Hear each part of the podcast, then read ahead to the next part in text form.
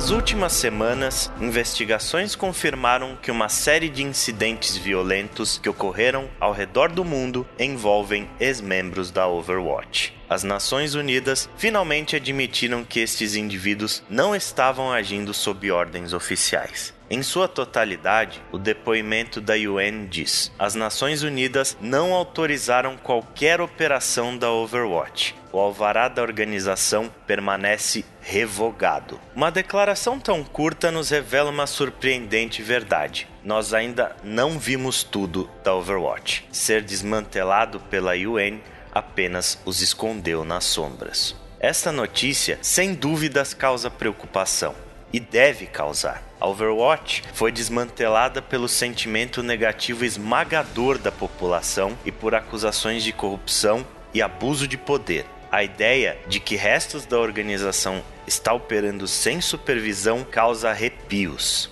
Mas embora todos os governos foram rápidos em emitir condenações sem reservas, o público não foi. Uma pesquisa realizada pelo jornal Atlas mostrou uma enorme quantidade de raiva com a possibilidade de agentes da Overwatch se corromperem. Mas a última pergunta da pesquisa mostrou uma reação interessante. Quase 3 entre 4 entrevistados disseram estarem incertos do que o retorno da Overwatch significaria para o mundo. A história da organização é convidativa a tal incerteza. Em tempos de guerra, eles eram tratados como a salvação da humanidade. Hoje, muitos possuem memórias amargas de seu final vergonhoso. A fim de entender o que pode acontecer agora, talvez ajude dar uma outra olhada no passado da Overwatch e nas circunstâncias desesperadas da qual ela nasceu.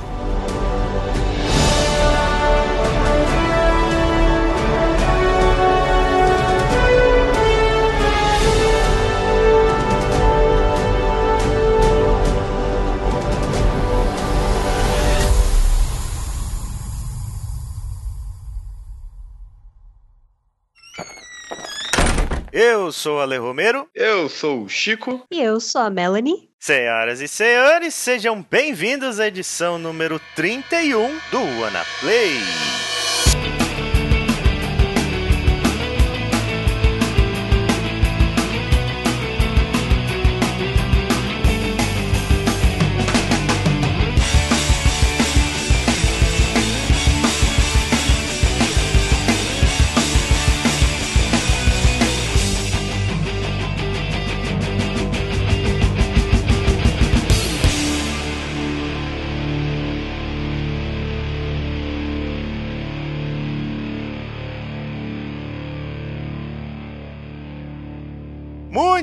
Bem, senhores. Vamos falar então hoje de Overwatch. E para falar de Overwatch, quem melhor do que chamar a Melanie para gravar aqui conosco? Ela que praticamente desistiu de videogames e só joga Overwatch na vida. É, exatamente. Para quem me segue no Twitter, um bilhão de desculpas. Tipo, meu Twitter virou um antro de Overwatch. o Twitter, né? Tem Tumblr, tem, tem tudo, né? Exatamente. A Melanie, então, que faz parte do podcast Agentes do Livro, podcast sobre literatura. Melanie, seja muito bem-vinda ao Ana Play. Muito obrigada, é uma honra estar por aqui. Eu finalmente estou conhecendo as pessoas por trás do trabalho que eu admiro faz tanto tempo. A Obrigado. Gente, a gente estava em dívida de chamar você a, a gravar com, conosco, né? Faz muito tempo que a gente estava planejando isso. E aí, na hora que a gente falou de um podcast de Overwatch, a gente falou: ok, não, não existe outro convidado, não tem segunda opção. é a Melanie ou a Mel.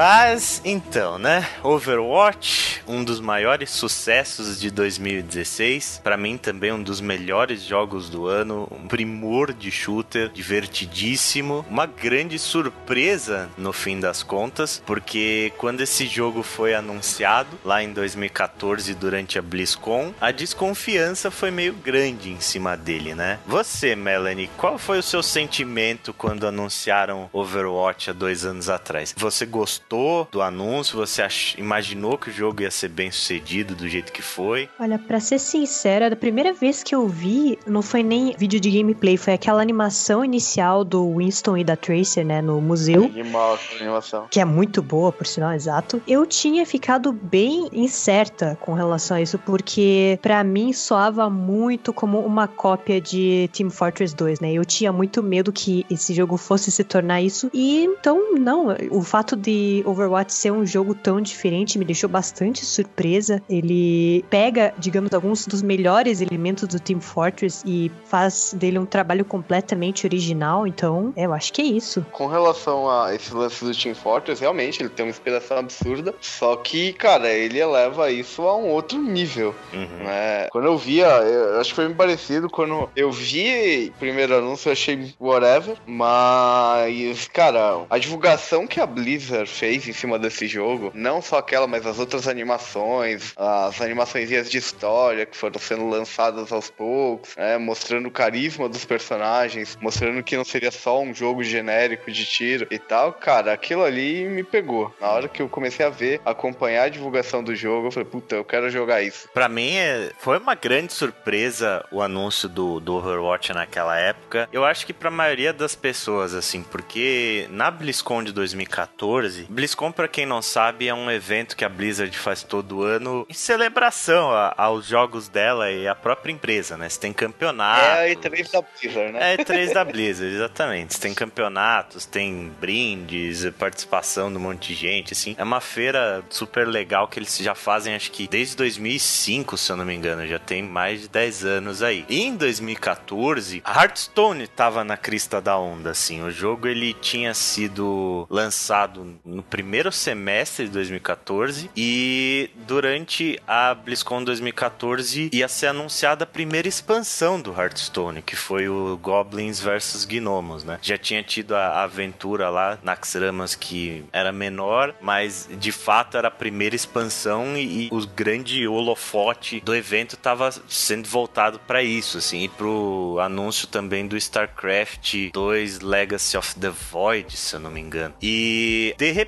assim, rolou o anúncio da, da expansão do Hearthstone. Eu tive o meu devido surto no Twitter, etc. E aí a Blizzard veio com o anúncio desse jogo, assim, começou aquela animação do, do Winston com a Tracer no museu, né? E a gente via que, primeiro de tudo, era uma nova IP da Blizzard. E isso não acontecia desde StarCraft 1, que foi lançado em 1998. Ou seja, quase 20 anos que a Blizzard não lançava uma propriedade intelectual nova. Em segundo, tratava-se de um first-person shooter, coisa que a Blizzard nunca fez na vida, nem nas épocas dela de Super Nintendo, que ela fazia Rock and Roll Racing, Blackthorn lá, nem nessas épocas a Blizzard nunca arriscou em FPS. E também a questão do estilo cartoonizado, né? O Overwatch, ele sempre pareceu um jogo muito leve, assim, com uma temática divertida, até com um tom humorístico, né? E, pô, você pensa em franquias da Blizzard, você pensa em seriedade, né? Pô, Warcraft, StarCraft,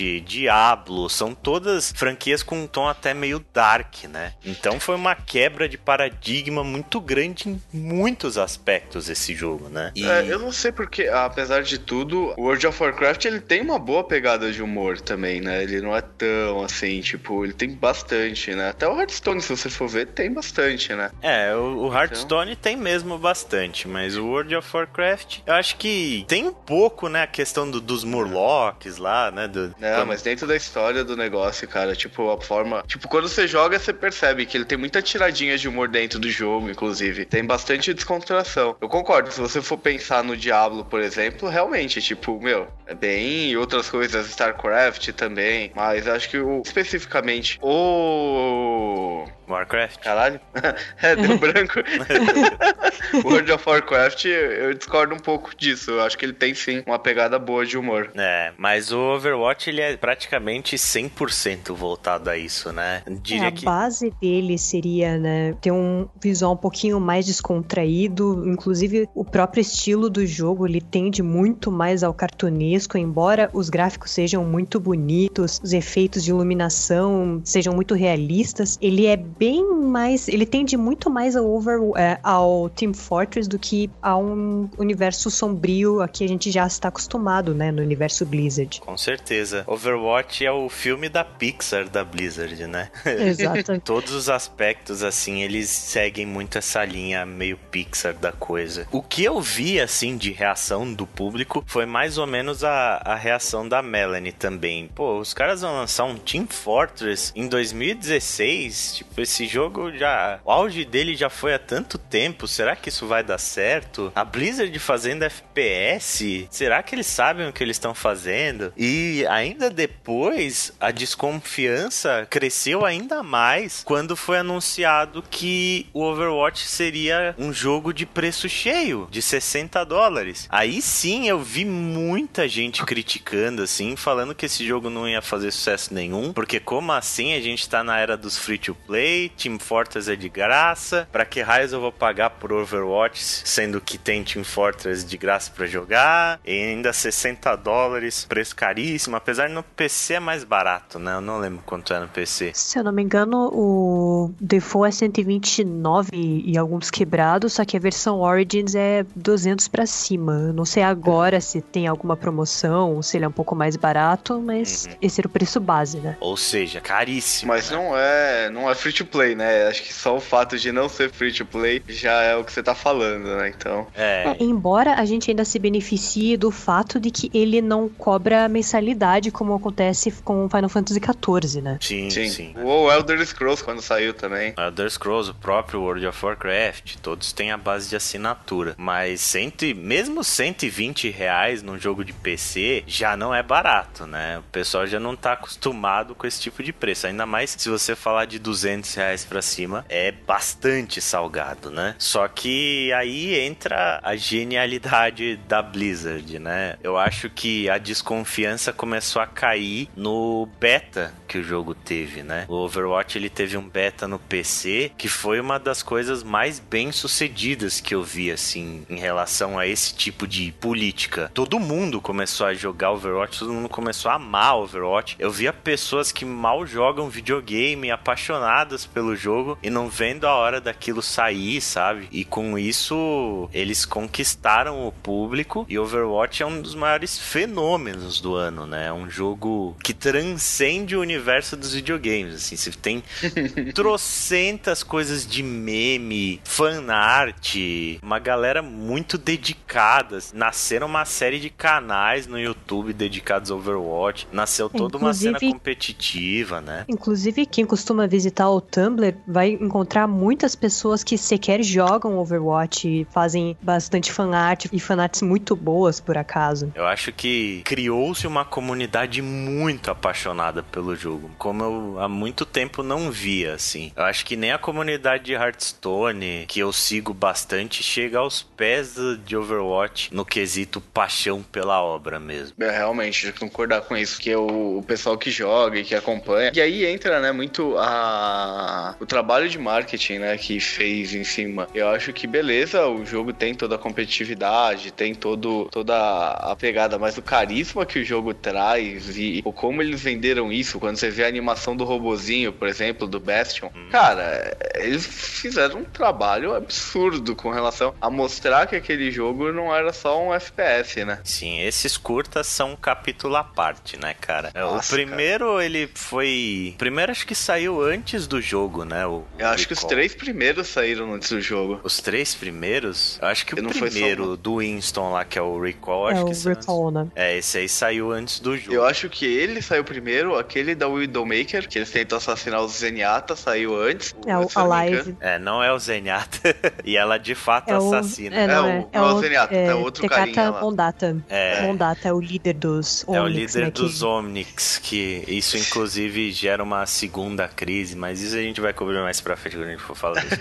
e eu acho que o dos irmãos não foi antes também? Eu acho que não, Os, cara. O Dragons? É, o Dragons. Não, o Dragons foi, foi um pouco depois. Eles fizeram todo esse trabalho de divulgação com os curtas, né? E o nível de qualidade desses curtas, cara, que coisa inacreditável. Você não pensa... deixa nada a desejar pra nenhuma animação comercial aí, cara. Nossa, você pensar que isso é feito como uma peça de divulgação de um jogo de videogame, de um um jogo competitivo de FPS é impressionante. Teve a época que eu ficava esperando, torcendo pra sair uma animação nova dos caras, porque é muito boa. É. Pois é, inclusive imaginava que cada animação ia ser mais ou menos como o Meet the classe do Team Fortress, né? Acabou não sendo, ele não tem um vídeo dedicado para a história de cada personagem, infelizmente. Sim, é. infelizmente. Não são só as animações, a gente tem também as histórias em quadrinhos que eles publicam no site do Overwatch, que para quem não sabe, né, a gente deixa o link aí depois no post, você pode ler todas gratuitamente. E essas saem até com uma frequência maior do que as animações, porque obviamente é bem mais fácil de produzir e, do que a animação assim, daquela qualidade. Pelo que você falou, Melanie, as histórias em quadrinhos você já viu, mas elas são focadas mais em um personagem, a maioria delas. Pois é, o que eu não gosto dos quadrinhos é que ele não necessariamente conta o background, né, dos personagens, ele não conta a história por trás de cada um deles e como eles surgiram. Ele é mais para retratar um pouco alguma aventura pela qual eles passaram antes dos eventos do jogo Overwatch em si. Isso eu achei uma pena, entre aspas, um potencial desperdiçado, porque os personagens têm histórias excelentes. Sim, sem dúvidas. E acho que uma outra coisa que dá um carisma, né, talvez nesse lance, é a relação entre os personagens, né? E isso mostra até dentro do jogo, quando você tá com determinados personagens na salinha de espera e, e rola um diálogo sim, entre sim. eles, né? Existem muitas interações diferentes entre os personagens, né? É, nessas você acaba descobrindo coisas, como por exemplo, o Genji é discípulo do Zenyatta, né? Eles têm uma relação uhum. de mestre e aluna, assim. É, você... e falando em relação entre mestre e aluno, você descobre que o McCree e o Reaper também tem uma relação de mestre e aluno, né? Sim, o McCree e o Reaper. É, você descobre que a, a Tracer e o Lúcio, né, tem uma certa conexão também, que a Tracer... É, o Lúcio e a Diva também. O Lúcio e a Diva. O Torbjorn e o Reinhardt, né, eles têm uma Reinhardt certa... e a Ana. É, o Reinhardt, a Ana, o soldado e tal, até dá pra entender que eles são os membros fundadores, né? alguns, alguns dos membros fundadores, né, da Overwatch. Sim, é, até a interação entre os personagens de facções diferentes é uma coisa interessante, né, porque daí você vê que a Widowmaker, ela ainda lembra da presença da Tracer em King's Row, dependendo do cenário em que você joga, também os personagens têm alguma fala específica para aquele cenário, ou algum diálogo específico para aquele cenário também. E aproveitando que tá falando de personagem, quais são os personagens favoritos de vocês para jogar ah, e com relação à história? Pergunta difícil. ah, pode ser eu... duas coisas, né? Tipo, você pode ter um personagem que é o seu favorito para jogar e tem aquele personagem que, meu, tem afeição pelo personagem, né? Hum. É de impossível escolher um só, né? Porque são 22 personagens atualmente, mais uma que está na iminência de sair. Cara, entre 22 personagens, você escolher dois que seja, é muito cruel. ah, o meu personagem, o que eu mais gosto de jogar é o Genji. E eu acho que em termos de carisma, de história, também é o Genji. Assim, ele é meu personagem favorito em, em todos os sentidos. Mas tem vários, né? Eu gosto do Bastion também muito por causa do curta dele, que é maravilhoso. Você acaba até criando uma certa afeição por ele. Isso é uma tendência bem comum, né? Que todo mundo odiava o Bastion até sair a animação do Last Bastion. Daí todo é, mundo passou a amar o Bastion. Todo mundo odiava o Bastion porque ele era um personagem infernal dentro do jogo, né? Exato. Ele ainda é, né? ele ainda é. tipo, eu não me esqueço dos memes, né? Que o pessoal, quando tava aparecendo lá, e os caras colocavam, não se esqueça, e botava tipo o Bastion metralhando metade do time, levando todo mundo. Mas tem vários de estilo de personagem, assim, eu gosto muito do McCree também como jogabilidade, apesar de eu não saber jogar muito bem com ele. Eu tento jogar com a Ana, mas, mas é muito difícil. O conceito da Ana é muito legal, né? É, o conceito da Ana é muito legal. A, a Widowmaker também. Eu... Snipers em geral são personagens legais de se jogar, mas você tem que ter uma precisão muito grande, assim. Normalmente é muito difícil. A menos que você esteja falando do Hanzo, né? Que tem uma hitbox bem mais generosa. É, generosa. Generosa é uma, uma boa definição da coisa. E o seu, Chico, qual é o seu personagem preferido de jogar e de carisma? De jogar, cara, eu curto jogar com o Lúcio. Uhum. Que eu acho muito louco a jogabilidade dele. Que eu me dou melhor jogando também, inclusive. O Ale já viu. é, a gente joga é. junto direto. E, cara, com relação à história, depois de ler os quadrinhos e tal, eu acho a história do Reinhardt muito foda, cara. Eu, eu curto pra caralho esse personagem. Eu acho ele muito, muito foda. Ele e o Bestman é até injustiça falar, né? Porque depois daquela última animaçãozinha.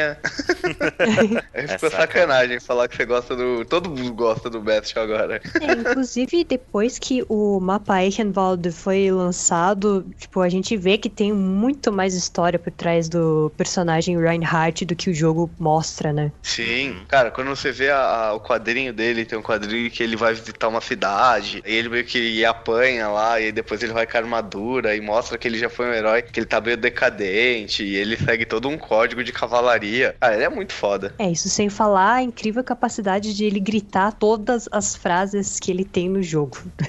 Absolutamente todas. E, e, e, uma curiosa, eu acho muito louco o, o, diálogo que às vezes ele tem quando você tá com o Lucy e ele numa sala. Ah, sim. É, o... é muito legal, tipo, que eles começam a discutir sobre música. É, é o conflito do jovem e do velho, né? É, isso é uma coisa interessante nesse jogo, né? Se você for ver, o jogo ele retrata bem, você tem bem claro uma nova geração da Overwatch, né? E uma e a antiga geração ali dentro do, do pack de personagens. Sem dúvida. É, eu acho que dentre os personagens, o que eu mais gosto em termos de história é o McCree. É o meu personagem preferido ever, embora eu jogue muito mal de McCree. E dos personagens que eu gosto de usar, eu tenho mais horas de Mercy, mas ultimamente eu tenho gostado muito de jogar com o Zenyatta, principalmente depois que ele foi bufado. Temos dois healers na gravação. Pois é. O Zenyatta é muito interessante porque ao mesmo tempo em que ele é um healer, ele é um DPS muito bom também. E ele é ele dá um nerf nos, nos heróis do time adversário. Então ele é extremamente eficaz, ele é muito útil e ele acaba servindo para os dois propósitos, tanto para ataque quanto para defesa. O Zenyatta é muito bom. E ah, lembrei de um outro personagem que eu gosto muito de jogar e que eu gosto muito da personalidade é a Diva. Diva é sensacional. de, ela... especial mais, o especial mais roubado do jogo.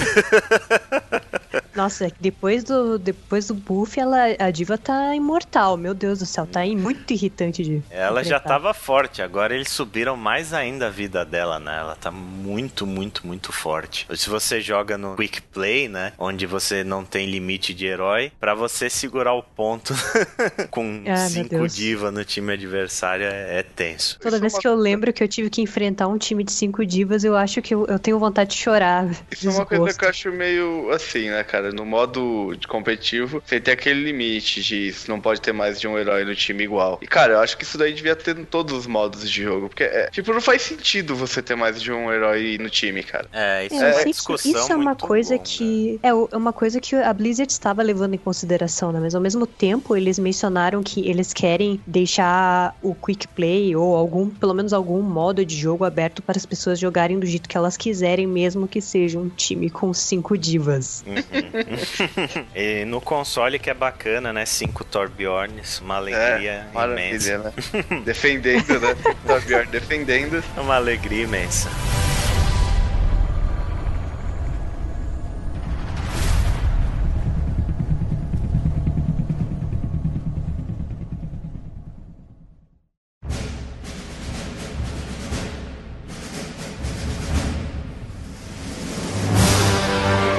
2007, a Blizzard ela anunciou que ela estava desenvolvendo um título chamado Titan. Esse jogo ele ia ser um MMORPG muito ambicioso assim e com bastante orçamento injetado e a intenção deles era mesmo criar um substituto pro World of Warcraft no futuro. Esse jogo ele passou por uma série de, de problemas. Ele ficou sete anos em desenvolvimento e no início de 2014 2014 ele foi cancelado. E foi até um certo choque, porque isso não costumava sair da Blizzard, sabe? Todo mundo é, sempre viu a Blizzard como um estúdio de pouquíssimos fracassos. Acho que até nenhum fracasso propriamente dito muito grande, né? Eles anunciarem que um projeto tão grande que estava tanto tempo em desenvolvimento foi cancelado, foi uma coisa que muito surpreendente assim. E o Chris Metzen, que era, não sei se ele era presidente, né, mas ele era o cara que dirigia praticamente todos os jogos, foi ele que criou toda a história de Diablo, de World of Warcraft, é um dos caras mais influentes dentro da Blizzard. Ele falou que esse jogo ele, eles não conseguiam achar a diversão,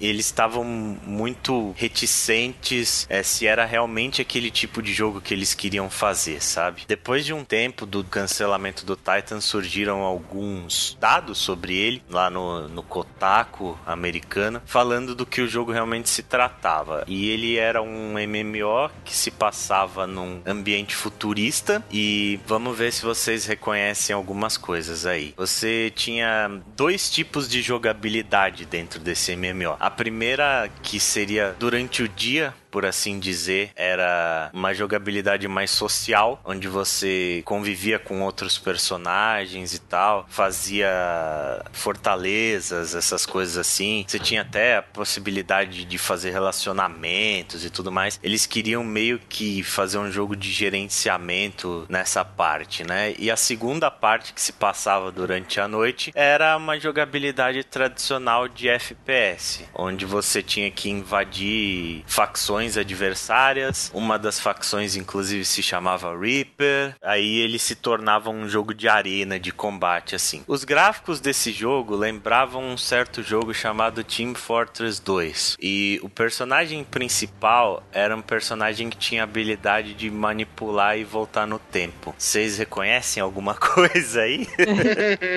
hum, sou familiar. É, familiar. Sou familiar, né? E aí, o que, que aconteceu? O Titan foi cancelado no início de 2014 e parte do time de desenvolvimento desse jogo formou uma equipe bem menor. Esses caras foram incumbidos de apresentar um novo projeto e esse projeto acabou sendo aí o Overwatch, né? O Overwatch ele reaproveitou muitas características do Titan, essa questão universo sci-fi, o, o visual Pixar e também alguns mapas. Aquele mapa do, eu não lembro o nome, mas é que eh, você consegue ver os robozões gigantes gigantes. Se você... Ah, Gibraltar? Gibraltar. Sim. Gibraltar. Você vai na, ah, hora tá. que você vai na pontinha, você vê aqueles robôs passando na puta que Ah, pariu, é. né? Uhum. Isso, esse mesmo. É um dos mapas aproveitados do Titan. A própria Tracer foi inspirada de lá. O nome Reaper, né, foi parar num personagem, etc. E eles acabaram aí fazendo, acabaram juntando essas características e formaram esse jogo que veio a ser depois o Overwatch. E Overwatch, né, é um FPS aí com características de arena, que o Chris Metzen falava e o Jeff Kaplan, né, que é um dos produtores executivos do jogo, eles sempre falavam que não gostavam muito do ultra realismo dos FPS da época, né? Tipo Call of Duty da vida, assim. Eles queriam fazer alguma coisa que remetesse mais ao, aos tempos de Quake, assim, dos rocket jumps da vida. Inclusive no, no próprio Overwatch você tem alguns personagens que você consegue fazer rocket jump, como a Farah, né? É, inclusive a Farah tem uma, uma voice line que diz: Nossa, Rocket Jump? Isso parece perigoso.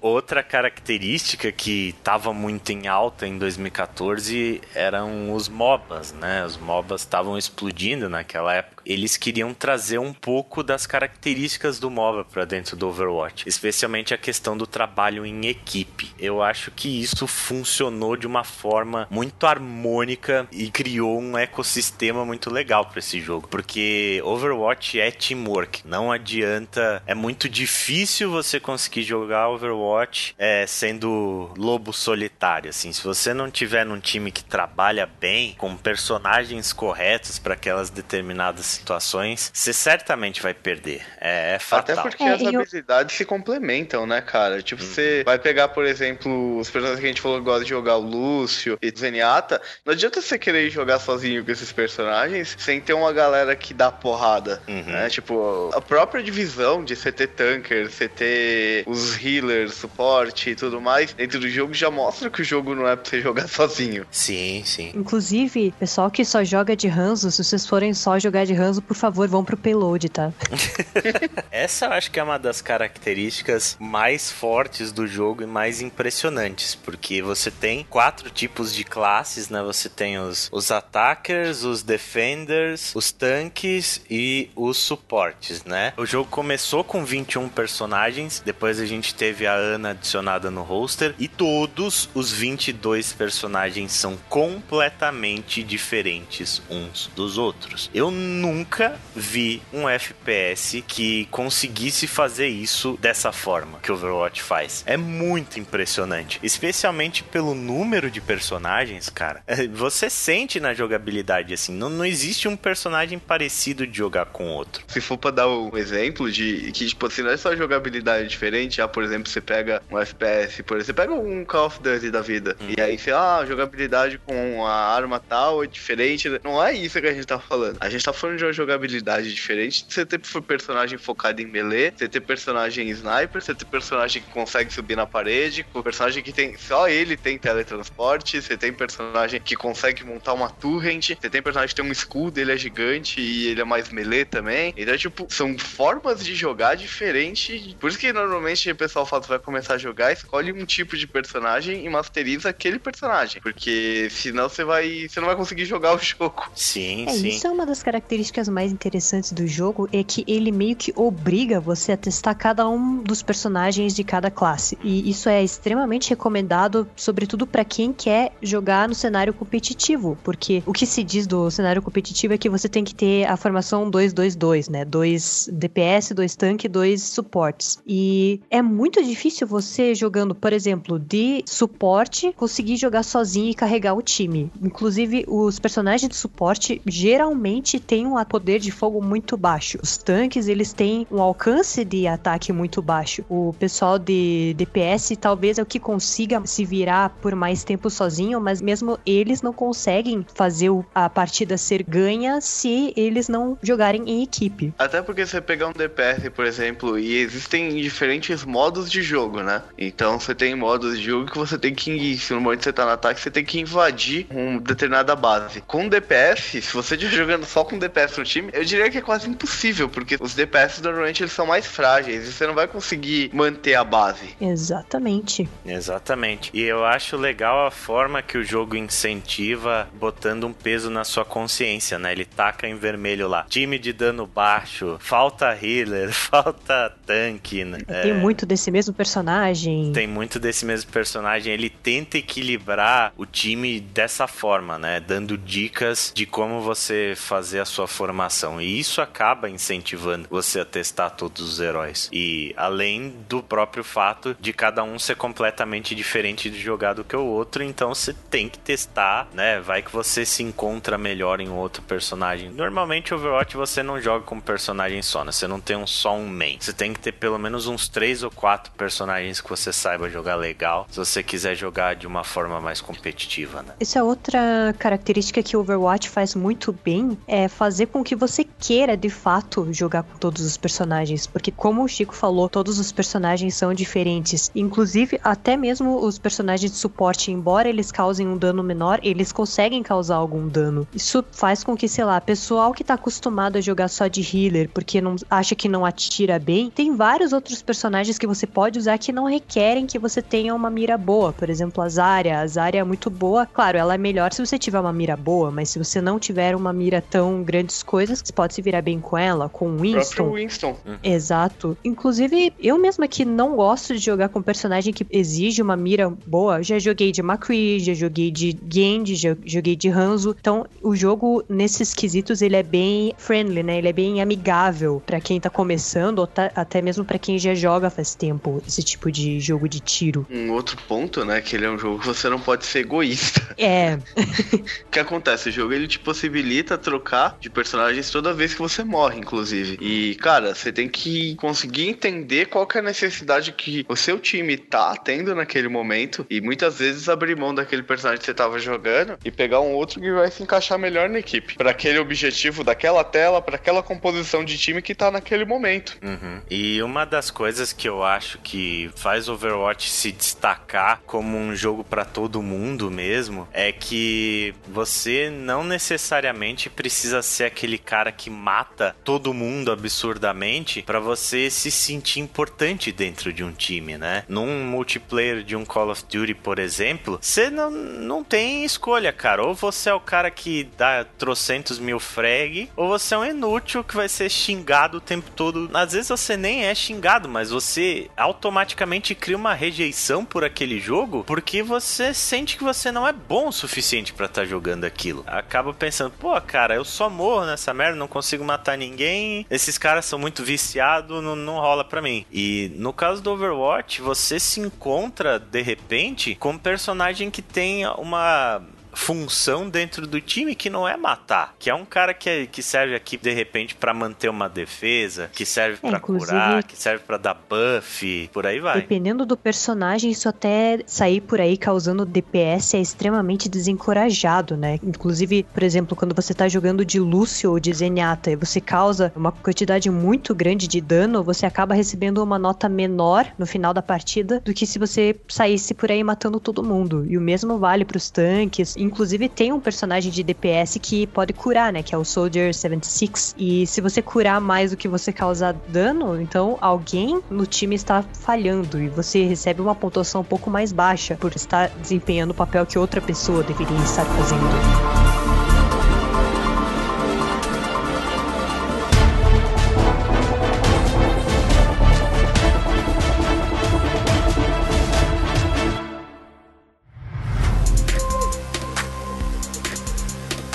E falando em personagens, né, propriamente ditos, uma coisa tem que ser dita sobre Overwatch. Overwatch provavelmente é o jogo mais inclusivo de todos os tempos. Você não concorda comigo, Melanie? Sem sombra de dúvida. Eu acho que em toda a história dos videogames eu nunca joguei nada que tivesse que me desse um leque tão grande de personagens diferentes e de waifus, né, e husbands que, que eu já vi toda a minha vida. sim, sim. É, é um trabalho trabalho louvável, louvável que a Blizzard fez nesse jogo. Eu nunca achei a Blizzard um exemplo de representatividade, sabe? Dentro das obras mesmo da Blizzard, ela nunca foi essa empresa super inclusiva. Mas Overwatch, cara, você tem assim todo tipo de, de etnia, sabe? Todo tipo de etnia, você tem personagens de todas as nacionalidades do mundo, assim, você tem orientais, africanos, brasileiros, brasileiros. europeus e a maioria deles não é estereotipado, sabe? Não é aquela coisa tipo. O Lúcio, propriamente dito, é um cara que eu, eu não acho que é uma boa representação do que é um personagem brasileiro, né? Porque, tipo, um DJ que toca música eletrônica não tem muito a ver com o que a gente pensa da cultura daqui, né? Ele parece muito um personagem americano que veio do, do Brooklyn, alguma coisa assim. É, inclusive e... o, o dublador do Lúcio não tem nenhuma fala em, em português brasileiro, né? Que é uma. Eu achei meio decepcionante, porque todos os outros personagens que vêm de outros países têm a fala do Ultimate na língua nativa, tirando a Diva, mas a Diva tem as voice lines dela em coreano. E o Lúcio é o único que não tem nenhuma. Ah, eu acho que a intenção dele foi mais é, o lance, como o jogo é um pouco futurista, né? O lance de mostrar uma cultura musical. Né? Sim. o Brasil tem bastante, é, né? É Mas eu tenho que concordar com vocês que é uma representação meio mais é. ou menos, né? É. Apesar que eu acho a aparência dele muito louca. Sim, sim. O sim. design do personagem em geral é muito legal. Mas a impressão de que eu. personagens, né? Em é, geral, é nossa. é muito legal. Mas a impressão que eu tenho do Lúcio é que ele foi criado como um personagem americano e de última hora eles passaram para brasileiro, assim. É, inclusive. tinha muito público aqui, não tinha nenhum brasileiro ainda. É, inclusive tem uma das roupas alternativas dele que ele veste um traje de hockey, né? O que reforça é. mais ainda essa questão da, da, americanização dele. Embora eles tenham adicionado aquela roupa que eu acho que deveria ter sido a roupa alternativa original do Lúcio, que é aquela do futebol, né? Dele jogador de futebol. Ah, sim. Que isso Mas foi, na... foi das Olimpíadas, né? Olimpíadas. Sim, né? infelizmente. A, a, roupa que eu acho mais da hora dele, que é a que eu uso, é a de ET. Ah, sim. A, a Han, né? aquela GT pra mim é a melhor dele, é a que eu uso. Se eu ela, eu só uso ela. Mas tirando o Lúcio, eu acho que tá tudo muito bem representado, sim. Especialmente quando a gente vê personagens como a Mei, sabe? A Mei, gordinha, toda dentro de uma roupa super larga, sabe? E é o personagem mais carismático do universo, assim. É, ela é carismática, mas ela ao mesmo tempo é conhecida no, no fandom como The Demon Spawn, né? ela é muito odiada, né? Como personagem em si dentro do jogo, né? o design dela é sensacional. O carisma que ela tem é sensacional. Você tem personagens como a, a Farah, que é egípcia, né? A Simetra, uhum. que é indiana. Todos super bem representados, assim. Ah, o Widowmaker ela é francesa, né? Isso. Sim. E outro detalhe também. Os próprios desenvolvedores já falaram que existem personagens homossexuais dentro de Overwatch. Todo mundo chuta que é a Zarya, né? É a que Eu... tem mais cara, né? Mas é, outras pessoas Eu chuto que, é o McCree. O McCree. Eu chuto que é o McCree. Tem muita gente que fala que é a Mercy, que a Mercy tem um romance com alguém, com a Farah. Com talvez. a Tracer? Com a Tracer? Não, Tracer, eu, que... eu vejo o fandom chipar bastante com a Widowmaker, né? Por causa do Alive. Ah, sim, né? Porque ah, elas, são, eu, elas são rivais, que, né? É, são rivais, mas eu acho que um casal da hora formaria bem era a Tracer e a Mercy. Tracer e a Mercy, eu acho que a Mercy e a Farah. É, é... pra mim, Farah Mercy, Mercy Forever. Farah Mercy, eu, eu concordo. Eu espero é... que o Winston não tenha relacionamento com ninguém, né? Vai ficar um pouco estranho. É, zoofilia eu acho que já é meio complicado, né? Eu acho que isso é um pouco exagerado, né? Um pouco liberal demais. É um pouco liberal demais, exatamente. É muita representação, né, no jogo.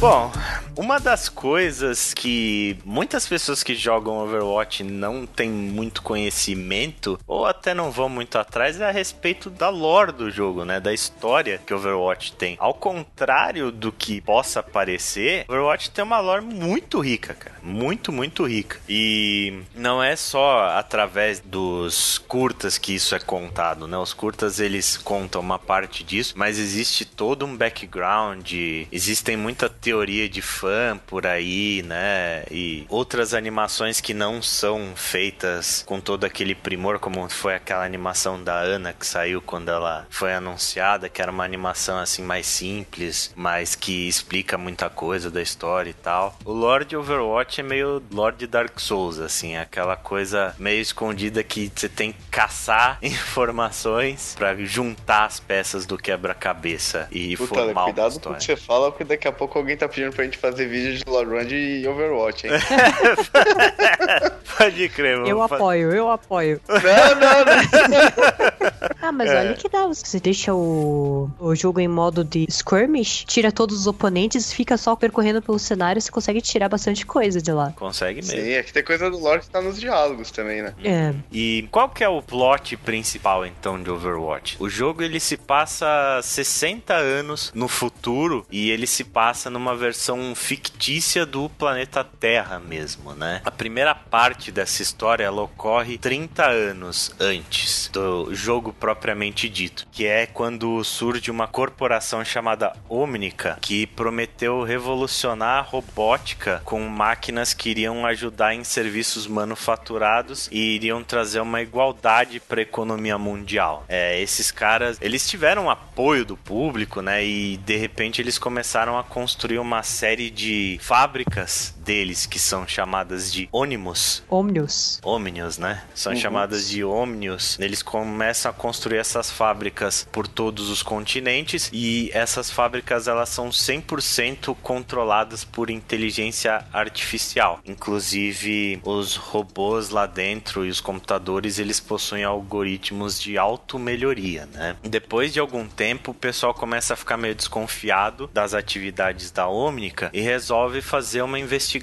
E através de estudos independentes aí, eles descobrem que essa empresa ela jamais chegou perto de cumprir as promessas que ela fez. Então, as Nações Unidas elas começam a fazer uma investigação pesada sobre a Omnica e a empresa é obrigada a encerrar as atividades dela aí por acusações e evidências de fraude e de corrupção. As Omnius elas foram todas desligadas e todas fechadas aí nesse processo. E o que acontece na sequência é que as Omnius elas se auto-reativam e elas começam começam a fabricar robôs militares e eles resolvem entrar em guerra contra a humanidade. Esses robôs, inclusive, um deles é o nosso querido Bastion, né? Esse background uhum. dele é contado no curta The Last Bastion, que mostra que ele foi um dos robôs que atuou nessa guerra aí, que ficou conhecida depois como The Omni Crisis, ou a crise ômnica numa tradução livre aí da gente. É, e a, esse lance deles pararem enviarem equipes para desativar essas fábricas é bem mostrado no quadrinho da Farah, que mostra muito, muito bem essa eles entrando na fábrica e tal, exatamente o que acontece. Aí, depois disso, o que é contado é que esses países eles achavam que eles estavam preparados para essa guerra que estava vindo, né? Só que nem os países mais militarmente poderosos conseguiram fazer frente aos Omnics, que são as máquinas criadas aí pelos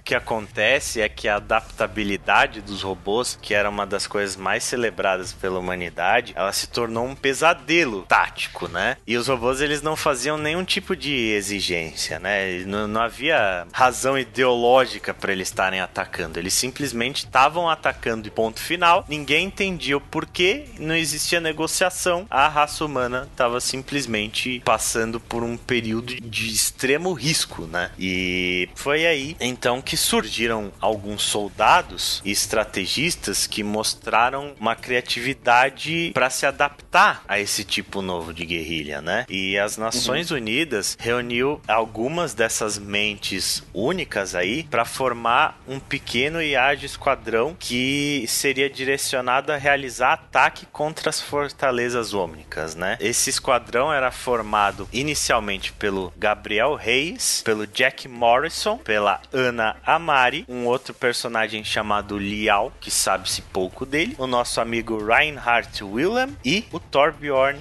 Lindhorn. Foram esses os fundadores da organização que a gente ficou conhecendo depois como Overwatch e a Overwatch em missões altamente secretas atacaram centros de comando e protocolos de controle dos Omnics e depois de uma série de incursões eles acabaram destruindo todos eles, o que fez o, o exército dos Omnics ser rendido, né? Eles não tinham mais para onde ir e a humanidade venceu a guerra e a crise ômnica finalmente acabou. E depois disso, o que aconteceu foi uma expansão da Overwatch. Ela tomou como missão a estabilidade global e começou a recrutar agentes por todo o mundo, por todos os lugares e se tornar uma organização muito grande, né? E a humanidade propriamente dita estava feliz em ter Overwatch entre eles, né? Eles cuidavam de Omnics descontrolados, eles cuidavam de terrorismo, depunham ditadores, inclusive mais para frente a Overwatch começou a realizar estudos científicos para erradicar epidemias, financiavam descobertas descobertas na área da medicina, na área de exploração espacial, de climatologia, se tornaram um símbolo de esperança. Como toda boa organização, 20 anos depois da criação do Overwatch, começaram a surgir suspeitas de corrupção e a partir daí a imagem do grupo Overwatch começou a ir ladeira abaixo. Surgiram rumores de propagação de armas, quebras de direitos humanos e por aí vai. Inclusive, um dos rumores mais fortes era de que existia uma divisão dentro do Overwatch que era encarregada de realizar sequestros e assassinatos, mais ou menos como um grupo de mercenários. Ironicamente, isso veio a se confirmar mais tarde com a descoberta de uma divisão ultra secreta chamada Black Watch, que era liderada por ninguém menos que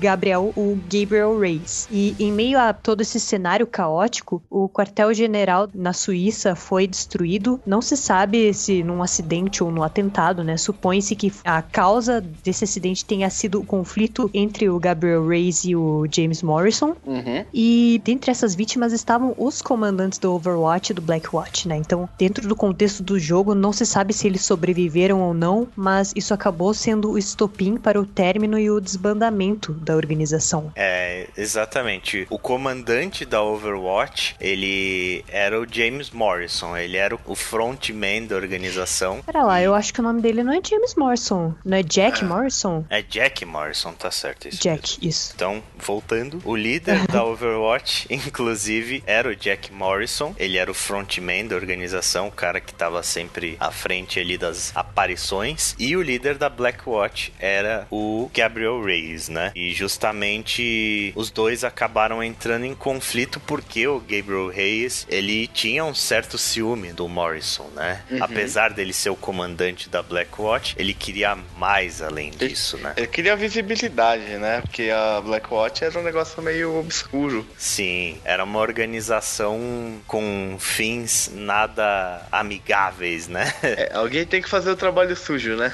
alguém tem que fazer o trabalho sujo, exatamente. E depois disso, então, esse foi, como a Melanie falou, o estopim pro fechamento da Overwatch, porque o mundo ele já não se sentia mais seguro, né? A pressão em cima das Nações Unidas para realizar esse fechamento era muito grande. Eles não tiveram outra alternativa a não ser fazer isso, né? Então, só uma curiosidade, né? Acho que a gente vai falar daqui a pouco, mas o Jack Morrison e o Gabriel Ray são, respectivamente, o soldado 76 e o Reaper. Exatamente. Os dois foram dados como mortos durante o incidente da explosão da sede da Overwatch, só que os dois não morreram, né? E o legal também é que os dois foram treinados no mesmo programa do exército antes de participar da Blackwatch e a Overwatch, né? Inclusive o Reyes, ele tinha células modificadas, né? Ele era modificado geneticamente como um cara para se tornar um soldado perfeito, assim. Por isso que ele tem, inclusive, esses os poderes de teleporte que ele tem, a questão de absorver a essência vital das vítimas dele e tudo mais, é, né? E inclusive o fato do Gabriel Race ter essa habilidade e os diálogos que existem no jogo nos levam a crer que a responsável por ele fazer tudo isso é a Mercy, né? que ela seria a pesquisadora, a médica pesquisadora que fez a operação no Gabriel Race para ele ter essas habilidades e mais tarde teria tentado trazer o cara de volta à vida e por algum motivo não conseguiu até que a organização Talon recuperou o corpo dele e conseguiu trazê-lo de volta à vida. Essa organização Talon que inclusive é a grande vilã do Overwatch, né? É uma das, né? Uhum. Porque o Overwatch ele se passa mais ou menos 10 anos depois do fechamento da companhia, né? Quando começa a rolar uma, uma certa tensão no mundo, assim, especialmente por causa do assassinato do líder dos, dos Omnix, né? Personagem que a gente citou lá no começo, que é o Tekharta. Tekarta, Mon... Tekarta Mondata. Tekarta Uma Mondata. coisa, né? Uma coisa, eles falam toda essa história, né? Todos esses personagens e tal. Cara, é legal, Overwatch tem toda aquela jogabilidade que a gente falou e tal, tem os easter eggs, mas não dá vontade em vocês de jogar essa história, claro. né? E conseguir explorar. Isso me dá um, um pouco de frustração às vezes no seu Overwatch. Sei lá, eu, eu, queria que tivesse, por exemplo, um spin-off, tipo, de você jogasse partes dessas histórias e tal. É, eu acho que seria bem legal. Inclusive, tem bastante gente pedindo por um modo PVE no Overwatch que conte a origem, né, da história, que seja um modo single player. E há rumores de que a Blizzard está trabalhando nesse modo de jogo single player. Isso é uma, uma coisa que realmente faz muita falta nesse jogo, assim, especialmente depois dessa última do último evento de, de Halloween que teve um modo PVE muito bacana, né? O Dr. Junkenstein lá, a brawl do Dr. Ah, o Junkenstein's Revenge. Junkenstein's Revenge que mostrou que Overwatch funciona como um jogo PVE, né? É, inclusive esse modo Junkenstein's Revenge, ele é bem parecido com o modo Man vs Machine do Team Fortress 2, né? E funciona muito bem. Então, realmente o modo história cairia muito bem em Overwatch, né? Muitas pessoas vêm especulando o modo história, outras pessoas vêm especulando um longa, né? Não só um curta, mas um longa ou uma série animada para algum programa de televisão. Alguma coisa assim tem que ter, cara. Vocês não podem manter essa história só no, no... É, e, dentro e, tipo, do jogo dessa forma. Ainda que faz quadrinhos, os vídeos, mas não é o suficiente. Você fica com a necessidade de consumir mais aquilo, mais daquela história. O que mais faz falta é alguma coisa relacionada à história dentro do jogo, né? E não como uma mídia extra, como os quadrinhos. Exatamente. Ou, sei lá, qualquer coisa que saia. Inclusive, parece que vai sair uma série de quadrinhos encadernados que vai contar um pouco sobre o que aconteceu antes do Overwatch entrar em crise. Mas ainda assim, eu acho que a, a Blizzard tem plenas condições de fazer um modo single player muito interessante com os personagens que ela já tem.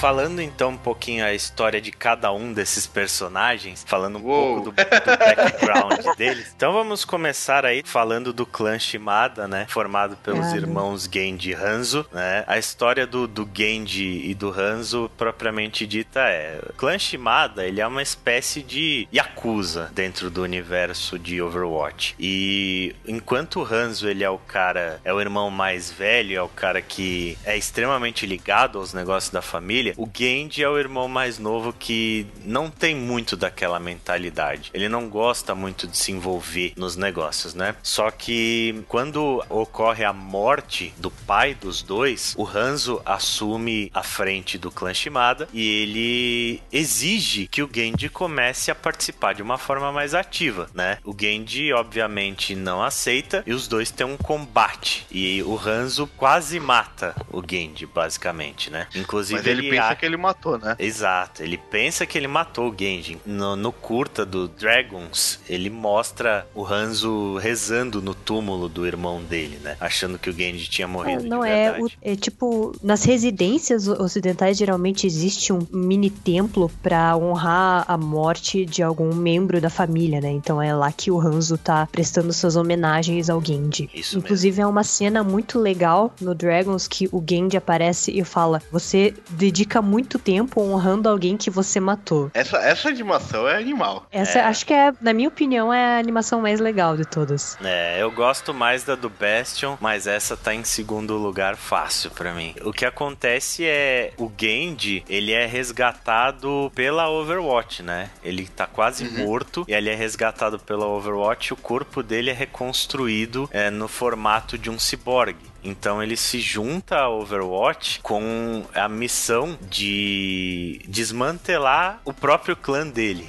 a missão dele é, é, desmantelar os negócios da família Shimada. É, um pequeno extra, inclusive pelos diálogos do jogo, dá a entender que quem salvou o Genji foi a Mercy. Uhum. É, que faz bastante sentido. ele é muito grato a Mercy, né? Uhum. Inclusive, depois que ele termina de desmantelar o império criminoso da família dele, ele resolve abandonar o Overwatch e peregrinar pelo mundo através de conhecimento. E é então que ele encontra um monge, que é o Zenyatta. E o Zenyatta se torna mentor do Genji. Por isso que os dois têm essa relação de, de mestre e aluno.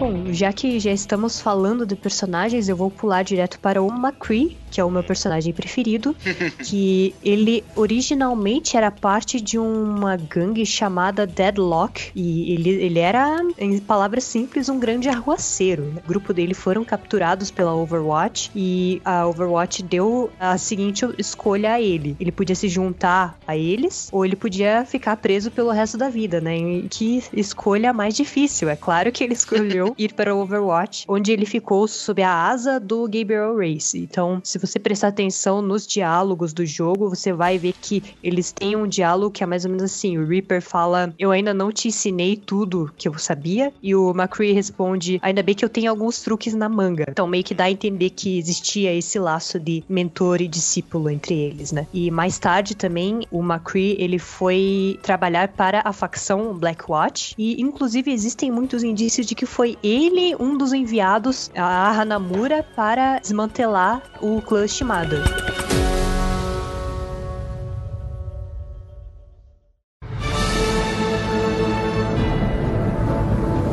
Reinhardt, cara, ele é um, um, soldado alemão, 61 anos, acho que ele é o personagem mais velho, e é um, como o Ale já falou, um dos fundadores, e ele usa aquela armadura muito louca, né? Então, inclusive, a primeira vez que você olha para ele, se você não pegou nada da história, você pensa que ele é um robô, descobre que na verdade ele é um cara ali por trás. Um cara grande, mas é um cara. o grande ponto dele, cara, é que ele é um veterano e ele segue, por ser até mais velho e tal, ele segue todo um código de cavalaria, todo certinho, apesar apesar de não parecer, né? Que você olha para ele, a primeira visão que eu tive dele, eu achei que ele era tipo um vilão, né? Tipo um dos personagens do mal, né? Mas você vê que não, que ele servia até inclusive a Overwatch mesmo e não a Blackwatch. E, cara, é, é o personagem mais correto, aparentemente, do jogo, assim. Né? Ele é o cara mais certinho, né? E aí, quando acaba a Overwatch, né? Isso é uma coisa legal que a gente vê. Você vê nos quadrinhos e tal, que ele vai fazer tipo uma road tour por onde era a região ali da Europa e tal, com uma garota que tem alguma relação com ele. Cara, e ele vai vendo ali o caos que tá a coisa toda, né? Isso é uma coisa legal, né? É, até aquela animação do Winston, né? Se a gente percebe isso, que faz uma cara que a Overwatch tá fora de ação e o mundo tá desandando. Nesses quadrinhos do Reinhardt, isso fica muito claro, né? E ele não consegue se segurar, e aí mostra ele pegando a armadura dele, que tá toda velha e detonada, e usando ela novamente. É, isso é bem legal, cara. Ele é um personagem, tipo assim, ele é, ele é aquele típico estereótipo de um cavaleiro medieval, só que tanker.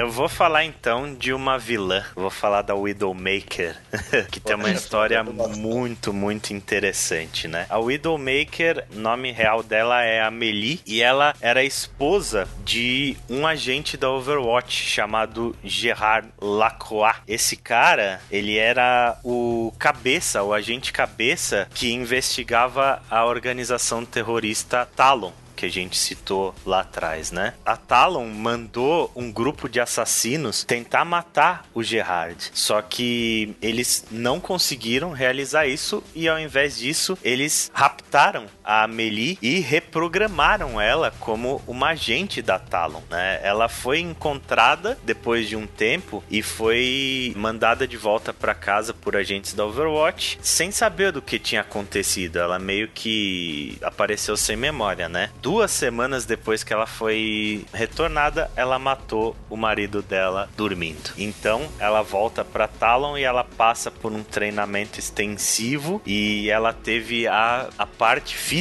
dela toda alterada, inclusive diminuindo os batimentos cardíacos dela para uma mira melhor, né? Ao estilo uhum. do, do filme lá do Wanted.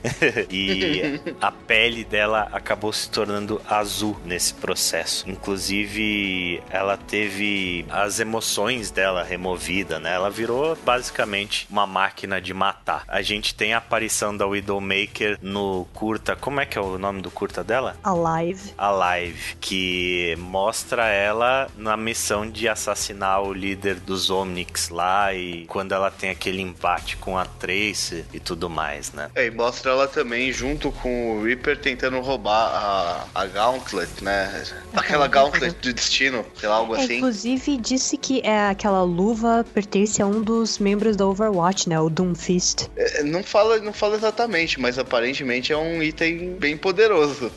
no mapa de Numbani, você tem que levar essa luva até no payload até o ponto do o ponto final lá. Olha a lore aí, ó. Olha o Dark Souls aí. Exatamente.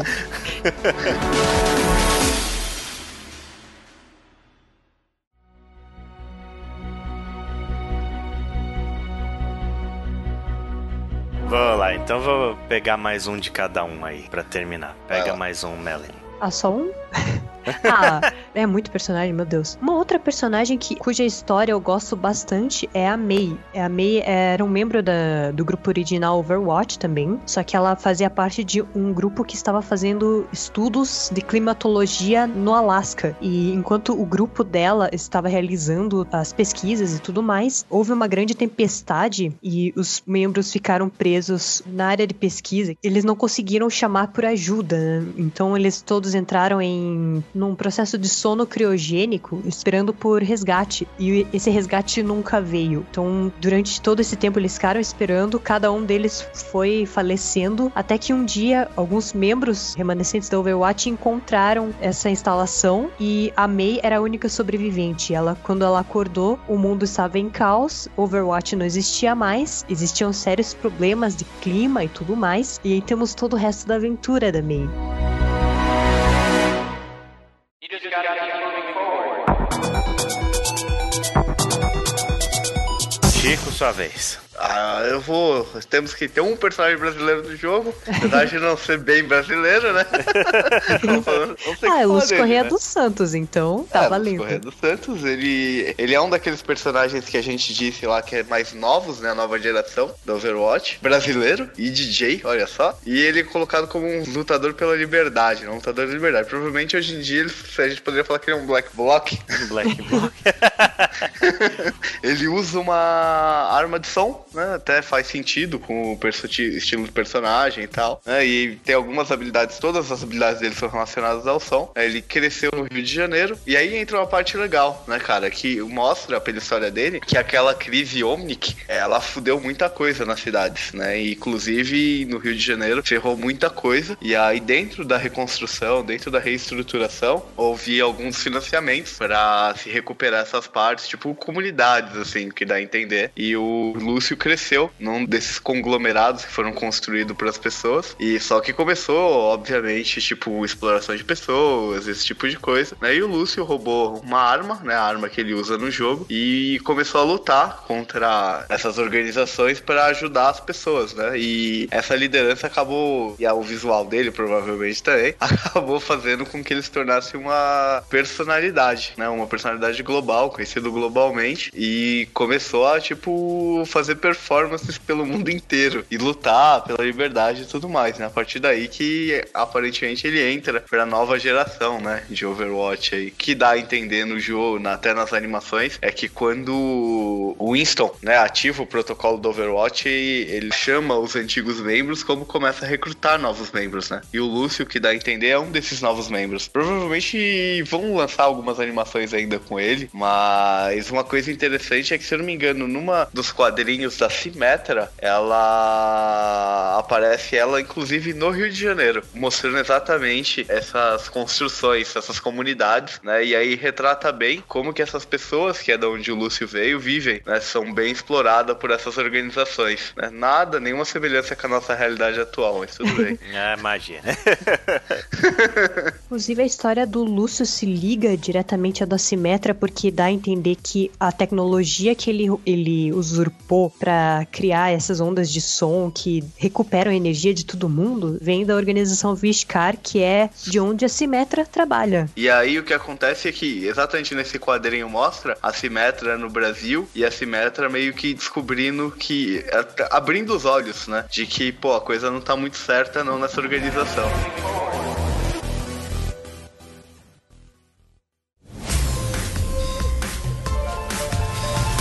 Acho que tá ok, né? Vamos Cara, falar. tem uma pergunta que eu não fiz no começo do podcast que eu acho que devia ter feito. Qual que é o ult preferido de vocês? De eficiência? Eu perguntaria qual é o que para vocês tem um efeito visual mais legal. Ah! ah eu já tenho meu, então. Qual o do Hans é muito louco, né, cara? Ah. Não tem nem graça, né? Aquele dragão de luz, meu, na tela é animal, cara. Visualmente é o mais da hora, mas é o mais apelão também que aquela porra atravessa a parede, né? Embora eu goste muito do ult do Reaper. Die, die, die. Eu, acho muito legal o ult dele. É, eu acho eficiente. Você pula ali no meio com teleporte, salto ult e normalmente é um estrago absurdo. Sim, eu acho que o meu favorito é o da Fara. A justiça vem de cima!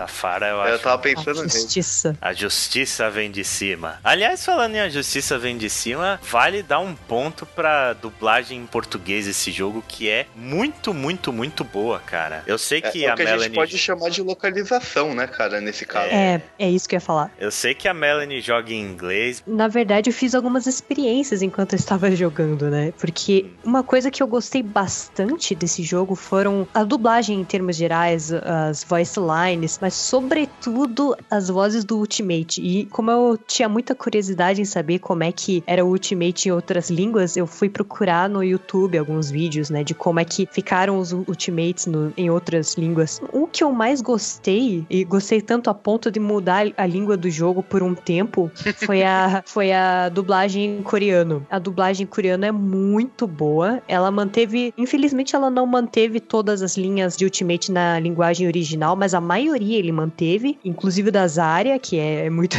muito bacana. Огонь по готовности! Mas assim, em termos gerais, o trabalho de dublagem de todas as línguas está de parabéns. Acho que o que me deixou um pouquinho com o pé atrás foi a dublagem em espanhol, que a dublagem em espanhol foi muito estranha. Eles traduziram o Ultimate pra voz original. Inclusive, eu posso até deixar um link para vocês de como é que ficou a animação Dragons em espanhol. Ela ficou muito esquisita. Parece Maria do Bairro.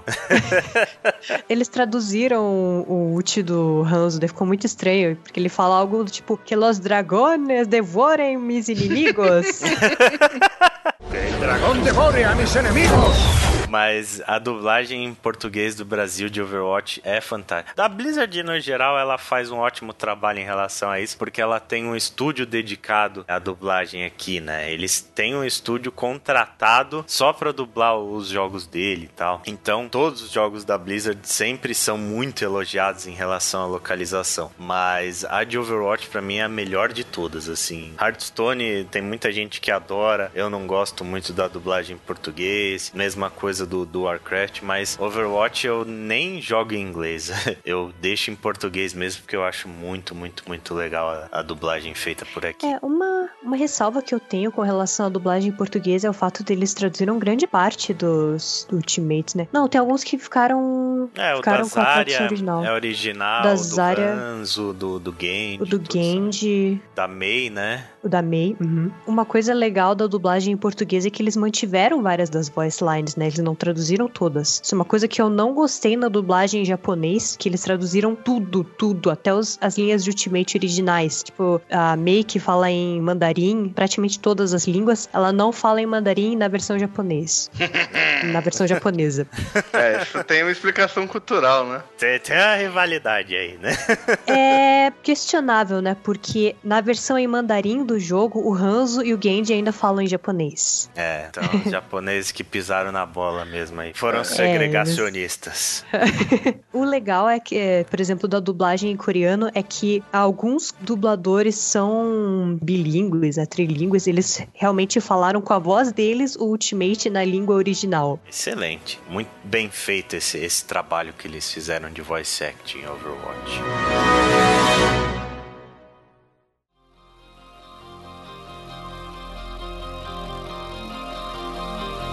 Então, para encerrar esse podcast, vamos falar sobre o futuro de Overwatch. O que, que vocês esperam pro futuro do jogo, assim? Vocês acham que ele ainda se mantém com a popularidade que ele tem hoje, né? Hoje Overwatch passa de 20 milhões de jogadores pelo mundo. É um número muito expressivo e é um jogo que ainda tá no auge e ainda tá mantendo a popularidade dele. O que, que vocês esperam que eles façam para continuar mantendo isso aí? Eu esperaria modos novos de jogo, mais ou menos ao estilo do Junkenstein's Revenge, algo mais PvE, talvez voltado mais pra história, porque o lore dele é muito rico pra desperdiçar fazendo só joguinho de mata-mata, né? É, é, é aquilo que eu falei, eu espero que tenham alguns jogos paralelos contando mais, aprofundando essa história. Assim como, por exemplo, a gente tem o World of Warcraft, tem vários jogos paralelos. O próprio Hearthstone é um jogo meio que, tipo, derivado. Spin-off, né? É, spin-off, eu espero alguns spin-offs desse jogo, tipo, em outros formatos. Eu espero novos personagens, com certeza aí, acho que o pessoal tá até deram uma exagerada nessa história da sombra. É, sim. espero. Eu acho que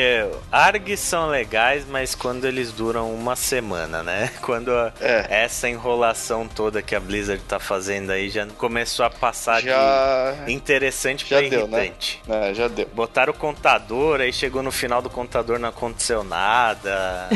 Tiraram Tipo- um monte de site do ar, fazendo joguinho, foi feito pela sombra, não sei o que, e no, no fim não revela pô do personagem. Então, eu espero o spin-off, eu espero mais quadrinhos e mais essas animações também, cara. Eu É. espero muito mais conteúdo. Eu acho que é um universo rico demais, assim. Eu acho que as possibilidades que eles têm pra enriquecer isso são muito grandes. Sim, eu esperaria mesmo é, animações. Eu acho que tá saindo num ritmo meio lento, assim. é, eu sei que é demorado pra fazer e tudo mais, mas, Mas poderia será que vão sair mais animações? Porque disseram que The Last Bastion ia ser a última, né? Putz, sério? Não vão fazer de sério? todos os personagens? Eu acho que não. Seria bom, porque foi o que o Team Fortress fez, né? Ele fez um meet the personagem lá e cada um deles teve um. Mas os rumores que eu ouvi, eu não sei se foi um anúncio oficial, é que The Last Bastion era o último mesmo. Mas talvez não, né? Porque com os novos personagens. Seria meio triste se fosse a última. Apesar de, se for, terminou com chave de ouro, né? Que é excelente. Mas a gente teve umas certas escorregadinhas, né? Tipo, a animação do Soldier eu achei bem meia boca, assim. Não...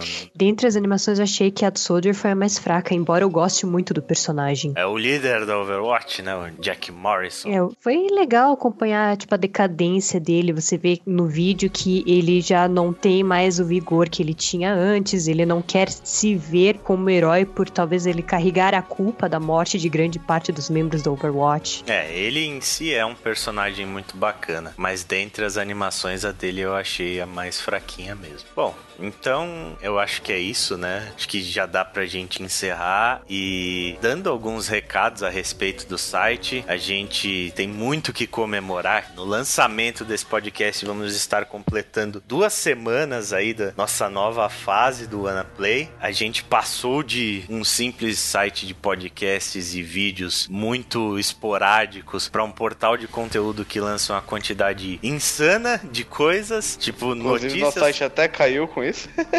Nosso site caiu, cara. Isso foi fantástico. Eu jamais esperaria que os números do site iam multiplicar tanto em uma semana a ponto do nosso site cair pela quantidade de acessos. Mas provavelmente hoje você já está ouvindo isso no Anaplay hospedado no, no seu devido servidor dedicado, né?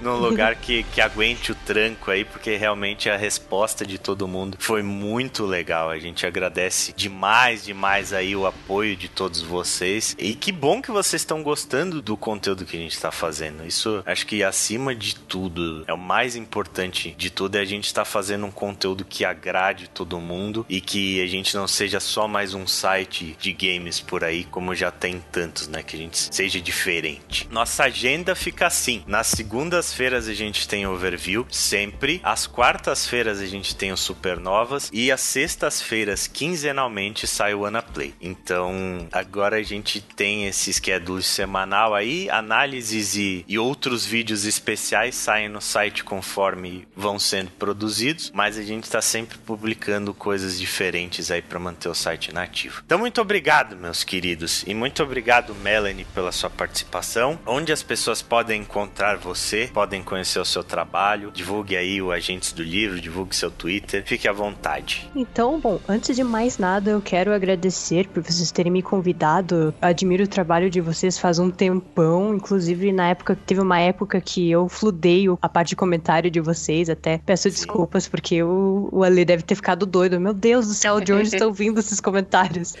Então, eu adoro o Ana Play desde sempre e fazer parte desse episódio do podcast de um jogo que eu gosto tanto é uma grande honra pra mim. E eu também tenho um podcast, embora não seja relacionado a jogos, né? Eu falo basicamente de livros e gravo podcast com o meu amigo Thiago. Você pode encontrar a gente no site www.agentesdolivro.com ou na nossa conta no Twitter, né? O arroba Agentes do Livro. É basicamente isso. Legal, Melanie. Muito obrigado aí por participar. Muitos obrigados retroativos pelos comentários no site. A gente não reclama, não. Muito pelo contrário, a gente gostaria sempre de receber os comentários legais, assim, de que fomentam discussões como você sempre fez. Então é isso, meus caros. A gente fica por aqui. Um abraço para todo mundo e até a próxima. Valeu, galera. Até mais.